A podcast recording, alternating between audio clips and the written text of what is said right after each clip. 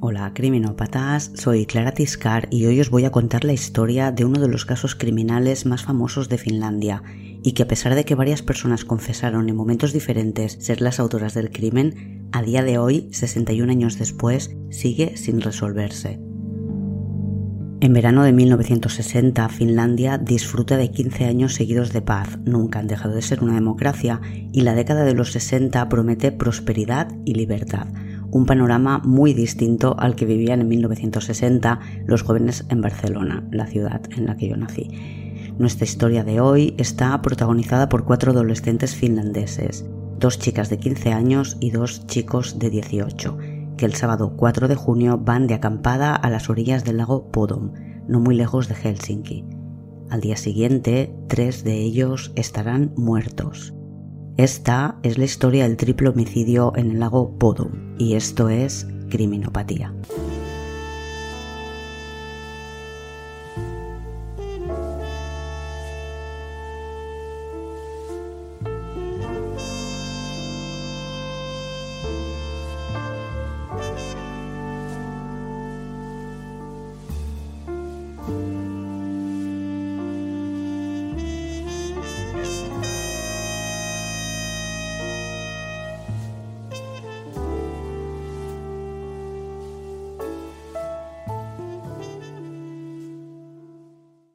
Es sábado 4 de junio de 1960. Es verano en Finlandia y cuatro amigos han decidido ir a pasar el fin de semana de acampada en el lago Bodom. Anja Tuliki Meki, Maila Irmeli Björklund, Seppo Boisman y Nils Gustafsson. Son dos chicas de 15 años y dos chicos de 18. Las chicas van juntas al instituto, los chicos son amigos desde la infancia. Los cuatro viven en la ciudad de Banta a unos 25 minutos del lago Podo. Una de las chicas y uno de los chicos son novios desde hace casi un año. Los otros dos han empezado a salir hace muy poquito, unas tres semanas. Ania y Seppo son la pareja más antigua. Por otro lado tenemos a Maila y Nils. Seppo trabaja de electricista en una fábrica y Nils trabaja en una fundición. Ambos todavía son aprendices. Maila cumple 16 años el día 6, el siguiente lunes, y con esta excusa pide permiso a sus padres para irse de acampada con sus amigos. ¿Os imagináis a vuestras madres haciendo algo parecido en 1960? Los padres de Maila la dejan ir y con el permiso obtenido por su amiga, Anya consigue también el de sus padres. Esperan a los chicos en casa de Maila, ellos la recogen en sus motos y conducen hasta el lago Bodum, que es un lugar habitual de recreo. Por lo que he leído tiene varias playas y es muy concurrido. En Finlandia, el verano tiene muy pocas horas de oscuridad. El sol empieza a ponerse pasadas las 10 de la noche y es totalmente oscuro sobre las 12. A las 2 de la mañana empieza el nuevo amanecer y a las 4 de la madrugada el sol ya está arriba del todo. A oscuras del todo están un par de horas. Los chicos conducen las motos hasta el lago Bodom y eligen una pequeña península para acampar. Están rodeados de agua por tres partes y plantan la tienda sobre un montículo. Por la tarde se bañan, pescan, cenan y los chicos beben una cerveza y un poco de licor. Las chicas toman refresco. Se meten en la tienda para dormir pasadas las 10 de la noche. A esa hora ya está oscureciendo, por lo que tienen que aprovechar las horas de oscuridad para dormir. Los chicos se despiertan a las 2 de la mañana y deciden ir a pescar. Las chicas se quedan durmiendo en la tienda. Después de la pesca, que no consiguen pescar nada, Nils se da un baño y Seppo vuelve a la tienda. Cuando Nils regresa, se encuentra a las chicas despiertas y charlando con Seppo. Comen algo y tratan de dormir otra vez. Durante ese rato, Maila escribe una entrada en su diario. La escribe a las 2 de la mañana porque ya pone en la fecha que es día 5 o pasadas las 2 de la mañana. Es muy breve. Dice que están acampando en el lago Bodom, que los chicos bebieron o se emborracharon y que a las 2 de la mañana se han despertado para pescar. Y la actividad a partir de las 6 de la mañana en el lago es hiperbulliciosa. Hay gente bañándose, otros pescando, gente haciendo deporte, muchos van a hacer excursiones por la naturaleza, en fin, es, es un lugar muy concurrido. A las once y cuarto de la mañana, un carpintero llamado Esko Oiva Johansson va al lago a nadar acompañado de su hijo cuando observa una tienda de campaña derrumbada. Le parece extraño y se acerca un poco. Ve unas piernas salir de debajo de la tela y a medida que se acerca ve a un chico tumbado sobre la tienda de campaña. Unas piernas y un chico. El chico está totalmente ensangrentado. Un vistazo rápido le hace dar cuenta de que hay tres personas más atrapadas debajo de la tela de la tienda. Se acerca, levanta la tela y ve que todas están ensangrentadas y aparentan estar muertas. A las once y media de la mañana, después de correr para localizar un teléfono, llama a la policía y reporta que hace un cuarto de hora que ha encontrado los cadáveres de cuatro adolescentes en el lago Bodom. Otra llamada entra más o menos a la misma hora, es de otra persona, Sigurd Bulasma, que también ha visto la escena, ha corrido hacia otro lado y ha llamado a la policía. La gente va llegando al lugar de los hechos bastante antes que la policía y eso que a media mañana, a las 12, la policía ya está allí. La policía llega y se encuentra con una escena dantesca. El cuerpo que está más a la vista es el de Nils Gustafsson, que tiene la cara ensangrentada, golpes en la cabeza y un corte en la mejilla izquierda por el que casi se le ven los dientes. Después verán que también tiene la mandíbula rota, pero lo más urgente es que no está muerto, solo está inconsciente, por lo que es trasladado al hospital con la máxima emergencia. Niels estaba fuera de la tienda, encima de la tela. Os pongo una foto en el blog de la escena del crimen, tomada antes de que Niels fuera evacuado al hospital. Es una foto en blanco y negro, con poco detalle, no, no es sangrienta. Pero, y perdonadme la expresión, se aprecian los bultos, cómo estaban dispuestos los cuerpos. Los otros tres chicos sí que están todos muertos. Tres de ellos tienen golpes muy fuertes en el cráneo. En el blog encontraréis también un gráfico que os ayudará a identificar quién es quién dentro de la tienda, cómo estaban colocados. Porque la tienda es para dos personas y se han metido cuatro en ella, por lo que están durmiendo encajados como un Tetris. Sepo está perpendicular a las chicas. Tiene la cabeza más cerca del lugar por el que parece ser que les han atacado y Nils era el que estaba más lejos. Lo primero que creen es que les ha atropellado algún vehículo que ha destrozado la tienda y a sus ocupantes, pero una mirada más a fondo les hace ver que no, que ha sido un homicidio, puesto que algunas de las víctimas tienen cuchilladas. El ataque parece realizado desde fuera, a través de la tela de la tienda. Han rajado la tela y el atacante también ha cortado las varillas y las cuerdas que sujetaban la tienda, por lo que la tela ha caído sobre las cuatro personas que dormían dentro y las ha dejado atrapadas. Desde fuera, el atacante ha golpeado con un objeto contundente y les ha apuñalado. Sepo tiene heridas en la cabeza y cuchilladas en el cuello y en el pecho. Está tumbado boca arriba. Anya está en posición fetal, tiene la cara destrozada, la mandíbula partida y varios de sus dientes han saltado con el ataque. Maila es la que presenta más heridas. Además de fuertes golpes en la cabeza, tiene muchas puñaladas en el pecho y en el cuello, algunas heridas defensivas en los brazos y está desnuda de cintura para abajo. Tiene los pantalones totalmente quitados de la pierna derecha y la pierna izquierda la tiene bajada entre la rodilla y el tobillo. Cerca de la tienda hay botellas de refresco, una botella de cerveza llena y una vacía, los bañadores de las chicas, piezas de ropa, sus bolsas, sus paquetes de tabaco de varias marcas. Echan de menos las llaves de la moto, una bolsa de deporte que llevaba una de las chicas y algunas de sus carteras. También falta la chaqueta de motorista de Sepo y los zapatos de los dos chicos. Al otro lado de la tienda, no junto al resto de sus pertenencias, encuentran una tela enrollada y atada con un par de gomas. Es lo que parece una funda de almohada hecha a mano, cosida a mano. Se han juntado dos piezas de tela y se ha hecho una costura. Tiene manchas de sangre seca a simple vista. Esta sangre ya se ve que es mucho más antigua que la sangre fresca que está en la escena del crimen. Algunos medios dicen que esta funda de almohada tiene restos de semen, pero yo no he podido comprobarlo no he encontrado análisis de, semen, solo hablaban de análisis de sangre. Se supone, por el tipo de manchas que tiene y la forma en la que encuentran enrollada esta, esta tela, que es una compresa para la menstruación. Estamos en 1960 y todavía no se usan compresas desechables. Fijaros qué poco tiempo llevamos contaminando y cómo hemos dejado ya el planeta. La primera mañana la policía organiza rápidamente una partida de búsqueda por los alrededores para ver si son capaces de encontrar algo relacionado con el crimen. La búsqueda la realiza la policía, pero les ayudan todos los voluntarios que se han acercado hasta allí. No acordonan la escena del crimen ni la preservan de ninguna forma. Y al día siguiente, el lunes día 6, a la policía se le une el ejército y perros rastreadores, pero no consiguen encontrar el arma del crimen en ningún lado. Y eso que rastrean por tierra y también en el agua con barcas y con buceadores. Y la noticia alarma al país entero porque hace menos de un año, unos 10 meses, hubo un crimen parecido. Fue en verano de 1959 y dos chicas murieron mientras acampaban en Tulila. Detuvieron a un hombre que está pendiente de juicio.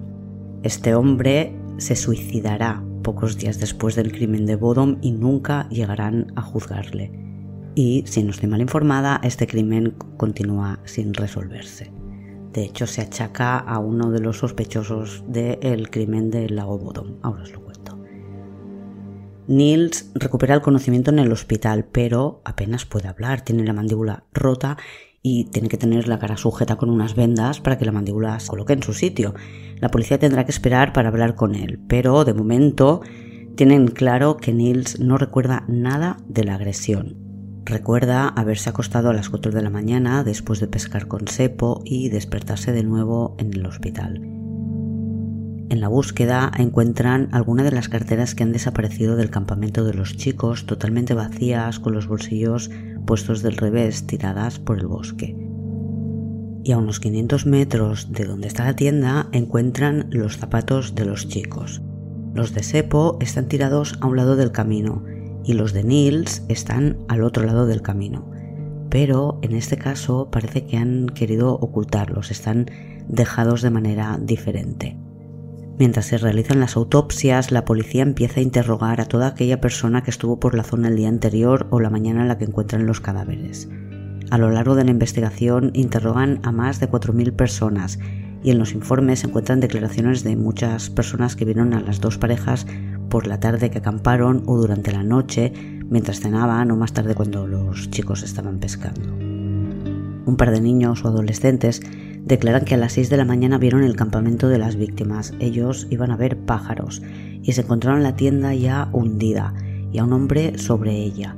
Estaban lejos y les pareció que este hombre o este chico estaba tomando el sol Además, vieron a un hombre rubio con el pelo largo abandonar la escena y dirigirse hacia el bosque en dirección a donde más tarde encontrarán los zapatos de los chicos. Vieron también una barca pescando, no muy lejos, con dos adolescentes a bordo. Y una declaración similar la hace otro niño de 14 años que está esperando desde las cinco y media de la mañana a unos amigos que tienen que reunirse con él para pescar no declara haber visto a nadie sobre la tienda, no se fijó en la tienda, pero sí cuenta que ve a un hombre rubio vestido con una chaqueta oscura ir hacia el bosque. Y este testigo también ve a los dos chicos en barca.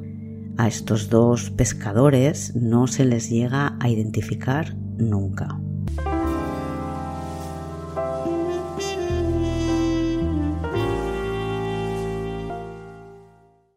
Pauli Luoma fue uno de los primeros sospechosos para la policía.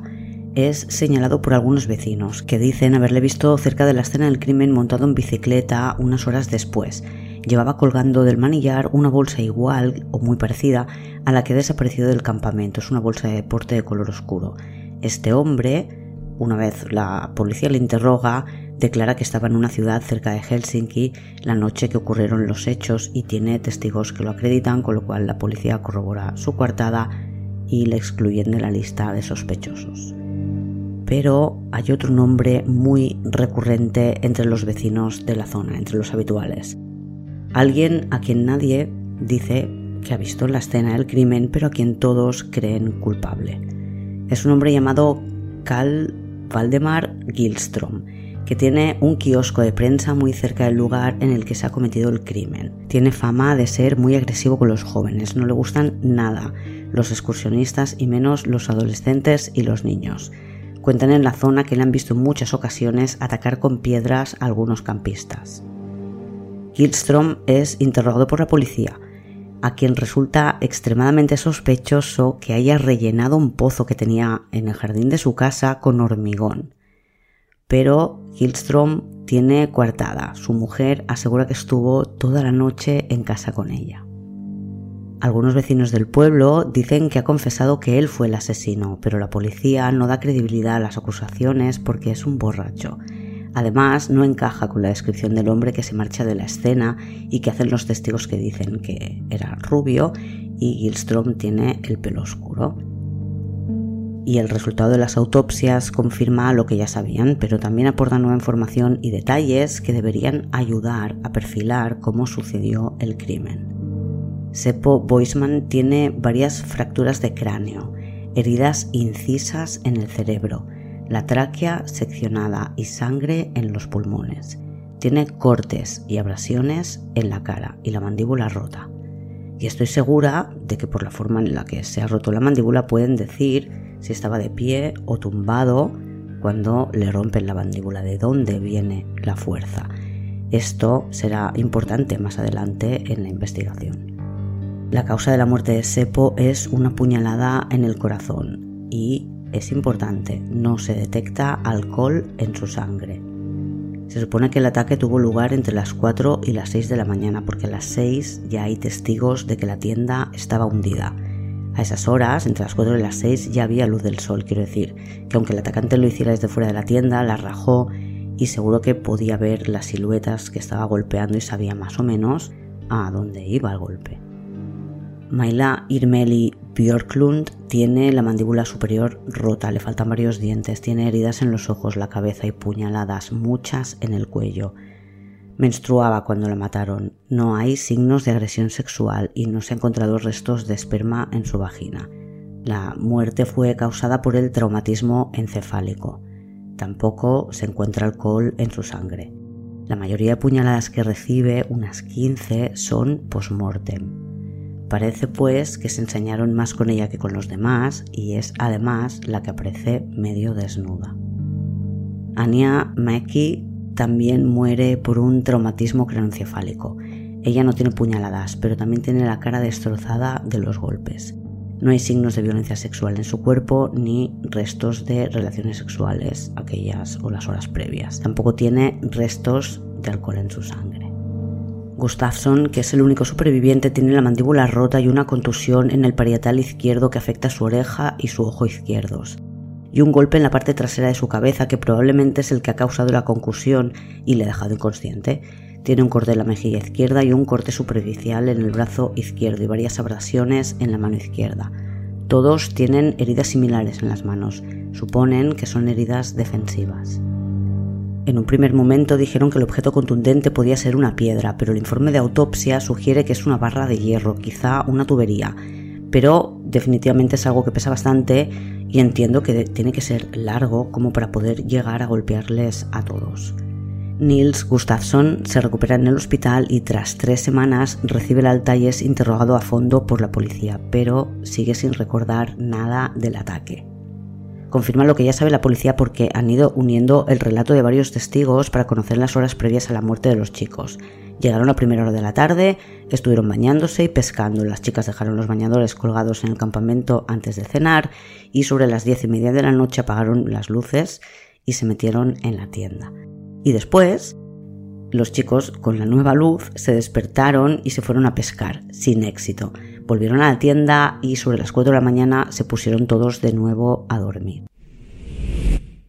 La policía tiene un nuevo sospechoso, es Hans Assmann, alemán. Vive a 5 kilómetros de la escena del crimen, pero la policía llega hasta él porque reciben una denuncia del hospital de Helsinki explicando que le atendieron el día 6 de junio, que es el día siguiente a, la aparición de, de los chicos muertos, y que a pesar de no tener heridas tenía las manos y las uñas sucias y la ropa llena de manchas que aparentaban ser de sangre.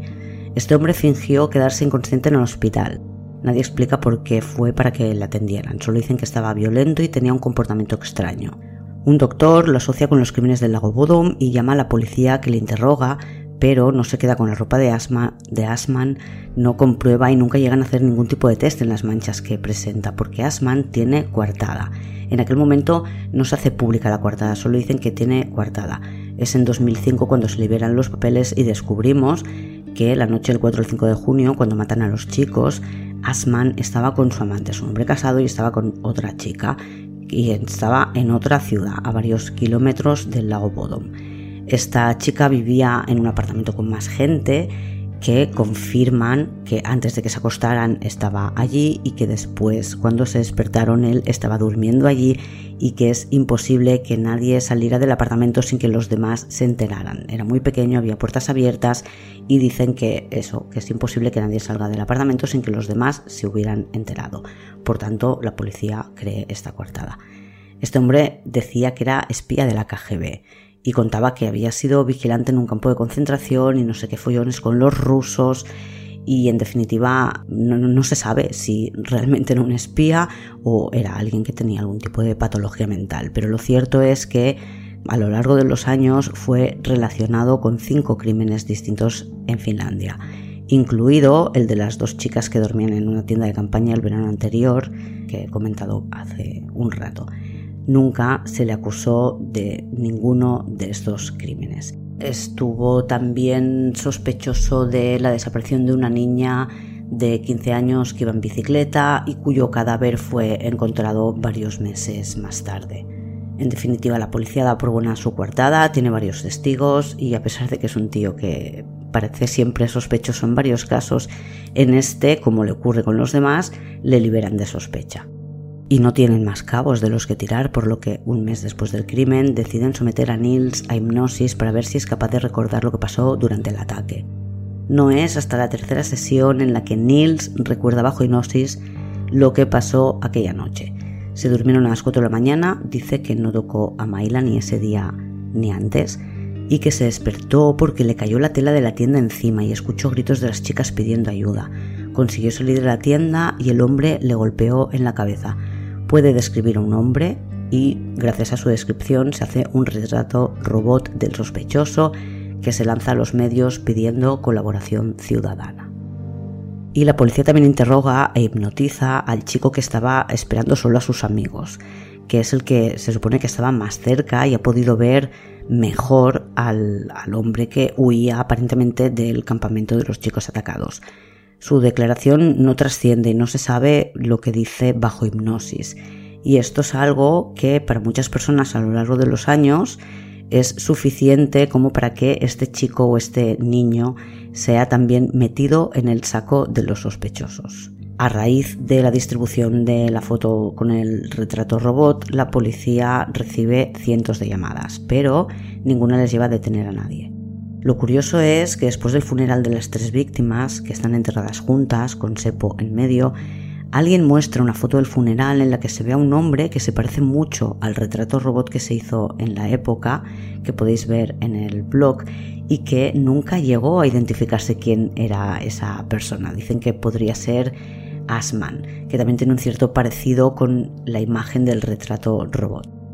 Los que conocían a Asman decían que poco después del crimen del lago Bodom, cuando trascendió cómo era el hombre al que buscaban, Asman, que tenía el pelo rubio y largo, se lo cortó, porque la descripción de Nils era que era un hombre con el pelo largo, peinado, sujeto en una coleta. Y la acusación que tienen contra Asman es que precisamente él encaja con ese retrato, pero que se corta el pelo. Y por otro lado está la funda de la almohada que han encontrado y que las familias de las víctimas no reconocen. Creen que puede ser una compresa y de hecho Maila tenía la regla esa noche, con lo cual podría ser que fuera de ella, pero su familia no la reconoce y las otras familias tampoco. Se pide también colaboración ciudadana para ver si alguien puede saber de dónde ha podido salir esa funda de almohada porque creen que quizás es algo que ya estaba en la escena antes de que llegaran los chicos y una mujer, que es madre de un hombre que ha sido detenido varias veces y acusado de delitos sexuales, dice que ella podría haber hecho esa funda de almohada porque es similar a otras que tiene. La policía comprueba las fundas de almohada y que el hijo de esta mujer tiene una bicicleta con una funda para el sillín hecha con una tela que se parece muchísimo a la de la funda de la almohada. Es una tela lisa, ¿eh? es por el tipo de tejido simplemente. La policía le interroga, ya estamos en diciembre de 1960, pero no le detiene porque no encuentra nada en esta persona que resulte incriminatorio y le puedan acusar del asesinato de los tres chicos. y los meses se convierten lentamente en años y el caso queda frío pero no olvidado. Y llegamos al final de la década de los 60. 1969 es un año lleno de sorpresas en esta investigación. Un hombre que está en la cárcel por otros delitos, Pentti Soinien, confiesa que mató a los chicos. Tiene ya 24 años, pero tenía 15 cuando ocurrió esta desgracia. La policía le interroga, pero no le da credibilidad a su declaración porque es un psicópata. Semanas más tarde, el día 6 de junio de 1969, nueve años y un día después de los asesinatos en el lago Bodom y el mismo día que Maila habría cumplido 24 años, Pentti se suicida colgándose en la estación de Toijala durante un transporte carcelario. Y en 1969 también el hombre del kiosco confiesa por enésima vez a un vecino, esta vez en una sauna, que él es el responsable de la muerte de los chicos. Y le pregunta a su vecino qué tiene que hacer. El vecino le dice que si ha sido él lo mejor es que se ahogue en el lago porque de lo contrario va a pasar el resto de su vida en la cárcel. Y pocas horas más tarde el hombre del kiosco aparece ahogado en el lago y se asume que se ha suicidado. Y la década de los 70 no aporta nada nuevo a la investigación y en la década de los 80 Finlandia incorpora finalmente la técnica del ADN a sus investigaciones criminales, pero es un país que solo tiene un par de laboratorios dedicados a esto, según un artículo de Mental Floss, por lo que pueden dedicar poco esfuerzo a la resolución de casos antiguos. Y en la década de los 90, Hans Assmann, antes de morir, hace llamar a un inspector de policía que le había interrogado varias veces a lo largo de su vida y le hace varias confesiones. Es 1998 y Assmann muere poco después. Por un lado, se declara culpable de la muerte de una chica de 15 años que fue vista por última vez en bicicleta y que pareció muerta meses más tarde. Explica que no fue él, sino su chofer, el responsable de la muerte que la atropelló por descuido y que como Asman era quien era, no se podía saber que estaba en la zona y escondieron el cuerpo y nunca lo denunciaron. Y es que Asman insiste, cuenta también este policía que ha trabajado para la KGB. Y confiesa también los crímenes del lago Budom. Desconozco qué explicación les da porque no parece que la policía lo considere culpable y el médico que le había atendido en el hospital de Helsinki, que era un estudiante en aquella época, siempre ha estado convencido de que Asman era el culpable. Jorma Palo, es este médico, se dedicó mucho tiempo a investigar y a escribir sobre este hombre y ha publicado varios libros sobre él. Está convencido de que efectivamente era un espía y responsable de muchas muertes sin resolver en Finlandia. Sus libros son considerados de ficción. Y a pesar de que hemos tenido dos confesiones, el triple homicidio en el lago Bodom sigue sin resolver y volvemos a cambiar de década y de siglo. Y en 2003 se exhuman los cadáveres de los chicos para conseguir muestras y poder analizar el caso aprovechando los avances en las pruebas de ADN. Y en 2004, sin que nadie lo espere, la policía detiene a un nuevo sospechoso. Dicen que los avances en ADN les han permitido obtener nuevas pruebas. El acusado es Niels Gustafsson, el único superviviente.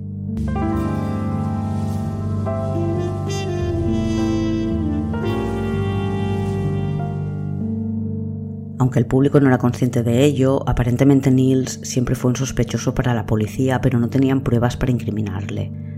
Y podría ser una explicación de por qué han ido teniendo confesiones de personas que parecen que podrían ser culpables y no han hecho ni caso de, de esas confesiones.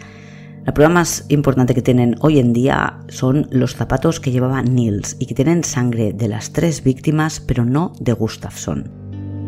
Niels Gustafsson, que es conductor de autobús y tiene ya 63 años, va a prisión provisional en espera de juicio. Se declara no culpable y es liberado dos meses después.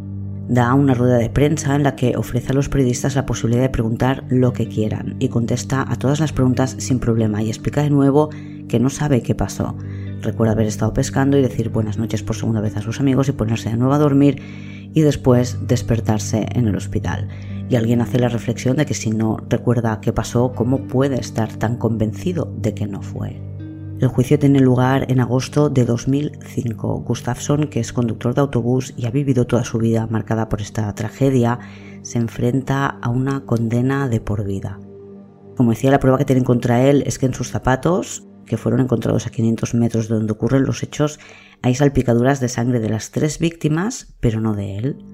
La teoría de la fiscalía es que Nils Gustafsson bebió demasiado aquella noche, se puso violento, dicen que quería tener sexo con las dos chicas y que Sepo y él acabaron peleándose a puñetazos. Quizás solo le echaron de la tienda porque estaba demasiado borracho y eso ya generó la discusión. Pero la conclusión del fiscal es que las heridas de Nils se las hizo su amigo Sepo. Por eso Nils tiene la mandíbula rota y algún otro hueso de la cara roto también, por la pelea a puñetazos con su amigo. Después de la discusión, Nils se queda fuera de la tienda porque le echan y después desde fuera, muy enfadado, ataca a sus tres amigos. Refuerza esa teoría el hecho de que fuera su novia, Mayla, la que peores heridas recibió, muchas más puñaladas que el resto, incluso después de muerta, lo que siempre se considera ensañamiento. Y además fue encontrada fuera de la tienda desnuda de cintura para abajo. Si Sepo hubiera golpeado a Nils, creo que tendría marcas en las manos, en los nudillos, y también sangre de Nils. No hay datos sobre si este tipo de signos fueron observados en las manos de alguno de los dos chicos. Y después, siempre según la versión de la fiscalía, que es la que le ha llevado a juicio, Nils se hiere a sí mismo para que parezca que ha sufrido el mismo ataque. Después prepara la escena para que parezca un ataque aleatorio o un robo. Se llevan los distintos elementos que consideraron desaparecidos del campamento, como las llaves de las motos, la chaqueta y demás, que nunca llegan a aparecer, y deja sus zapatos escondidos a medio kilómetro de la escena del crimen defienden que el hombre rubio que vieron abandonar la escena del crimen era el propio Niels. Y la defensa de Niels Gustafsson dice que es imposible que con las heridas que tenía Niels, la mandíbula rota y varios huesos de la cara, hubiera podido después matar a sus amigos con la violencia con la que esto ocurre. Y después encima andar un kilómetro herido con las heridas de arma blanca ya hechas para esconder los zapatos, hacer desaparecer el arma y volver al campamento, porque el arma no aparece. Expertos en medicina dicen que con la mandíbula rota de ese modo tendría que haber sentido un dolor terrible para poder llevar a cabo un ataque como el que ocurrió, no lo ven probable. Además también tiene un golpe en la cabeza que le hace perder el conocimiento y que está situado en la parte de atrás, que es difícil que uno mismo se dé un golpe así y más sin que quede cerca el objeto con el que te has golpeado, porque te quedas inconsciente después del golpe. Niels estuvo en el hospital tres semanas. Dicen que podía haber muerto de no haber recibido ayuda a la hora que la recibió. Tenía la mandíbula absolutamente destrozada y una concusión cerebral. Estuvo mucho tiempo con la cara desfigurada, con la parte izquierda caída y más hinchada. Tenéis fotos en el blog. Por otro lado, en el informe de la escena se declara que la ropa en Nils estaba bien, en el sentido de que no tenía roturas ni elementos extraños, aparte de manchas de sangre. Se destaca que no llevaba zapatos y que iba en calcetines, pero no hay mención alguna que tenga los calcetines sucios, algo que tendría que haber ocurrido si fue a dejar los zapatos a medio kilómetro del campamento y tuvo que volver andando descalzo. Tendrían que haber quedado marcas en sus calcetines. No se le hizo la prueba de alcoholemia, por lo que tampoco podemos asegurar de que la versión de fiscalía fuera cierta y que todo ocurriera por un exceso de alcohol por parte de Nils. Y respecto a la sangre en sus zapatos, que se supone que estaban dentro de la tienda, Niels también sagró, si hubiera llevado sus zapatos puestos, lo más probable es que hubiera también sangre suya en gran cantidad en su calzado, porque tenía un corte en la mejilla muy profundo, entonces la sangre va cayendo y acabaría manchando los zapatos, seguro. En el juicio se montó de nuevo la tienda de campaña para que pudieran apreciar cómo se había rajado y en definitiva el resto de pruebas en directo. Tenéis las fotos en el blog o Instagram y según el fiscal no se encuentra ADN de nadie más en la tienda porque no había nadie externo al grupo que participara de la agresión. Sin embargo, dentro de la tienda, por debajo de la tela, también hay sangre de Nils. Si estaba fuera atacando a sus amigos, ¿cómo hay sangre suya dentro de la tienda? Si hay sangre de Nils dentro de la tienda, solo significa que fue atacado como los demás y que tal como dijo, bajo hipnosis, se despertó y trató de huir y por eso le encuentran fuera de la tienda. Tiene los calcetines limpios, no pudo volver por tanto andando sin zapatos sin mancharse los calcetines. Y además el hecho de que fuera el que menos recibe y el último en recibir fue lo que permitió que pudiera ver al hombre y que pudiera describirlo bajo hipnosis. La defensa de Nils expone que probablemente el atacante empezará con Sepo, después fue a por las chicas y cuando llegó a por Nils ya estaba con las fuerzas mermadas y por eso no es tan agresivo con él. Además Nils ha tenido el tiempo para poder huir mientras los otros eran atacados. El hombre le ataca cuando Nils ya está fuera de la tienda y se marcha dándole por muerto. Pero la acusación tiene un testigo del que no se ha sabido nada en 45 años. Es una mujer que declara que acampó cerca de los chicos la misma noche y que pasaron un rato juntos. Dice que Nils estaba bastante borracho y discutió con Sepo, y que cuando la cosa llegó a las manos, ella les pidió que se fueran a su tienda. No recuerda con quién acampaba esa noche, así que no tiene testigos para que confirmen su versión. Niels no lo recuerda así a lo largo de los años en sus distintas declaraciones. Recordemos que esta mujer no había salido nunca, ha contado que estuvieron con otro grupo de gente ese sábado antes de morir. Y en el diario que encontraron en la escena que escribía Maila tampoco hace mención alguna que conocieran a otro grupo y estuvieran un rato con ellos. Sí hace una mención de que los chicos estaban borrachos. Todos los testigos que conocieron a los dos chicos dicen que nadie jamás les había visto nunca discutir y mucho menos a puñetazos. Y la mujer que declara que Niels estaba agresivo explica en el juicio, cuando le preguntan por qué ha callado durante 45 años, que después de descubrir el crimen juró con sus amigas que nunca dirían nada a nadie.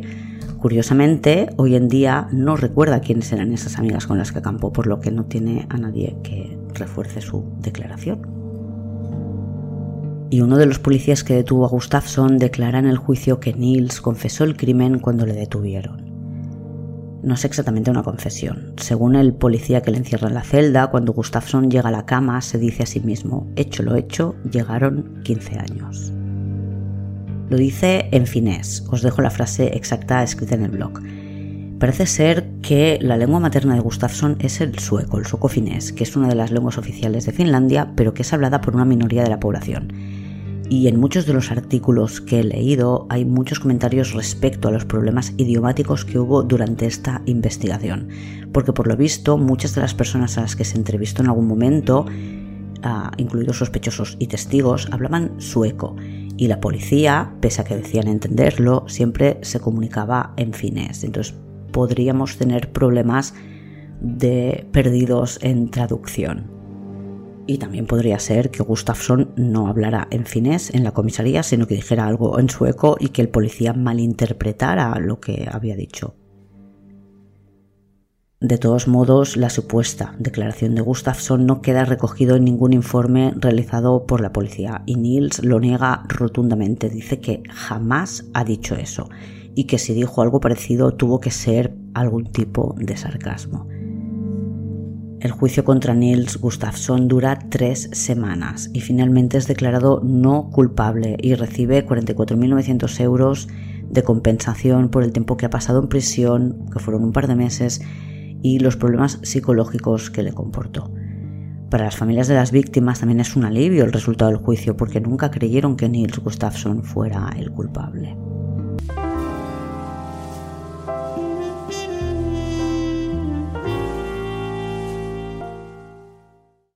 Y en 2016, un político de Espoo, que es eh, la ciudad que está más cerca del lago Bodom, escribe un libro en el que acusa al hombre del kiosco de cometer el crimen. Él tenía la misma edad que los chicos muertos cuando ocurrió, este señor que ha escrito el libro y que hoy en día es un político.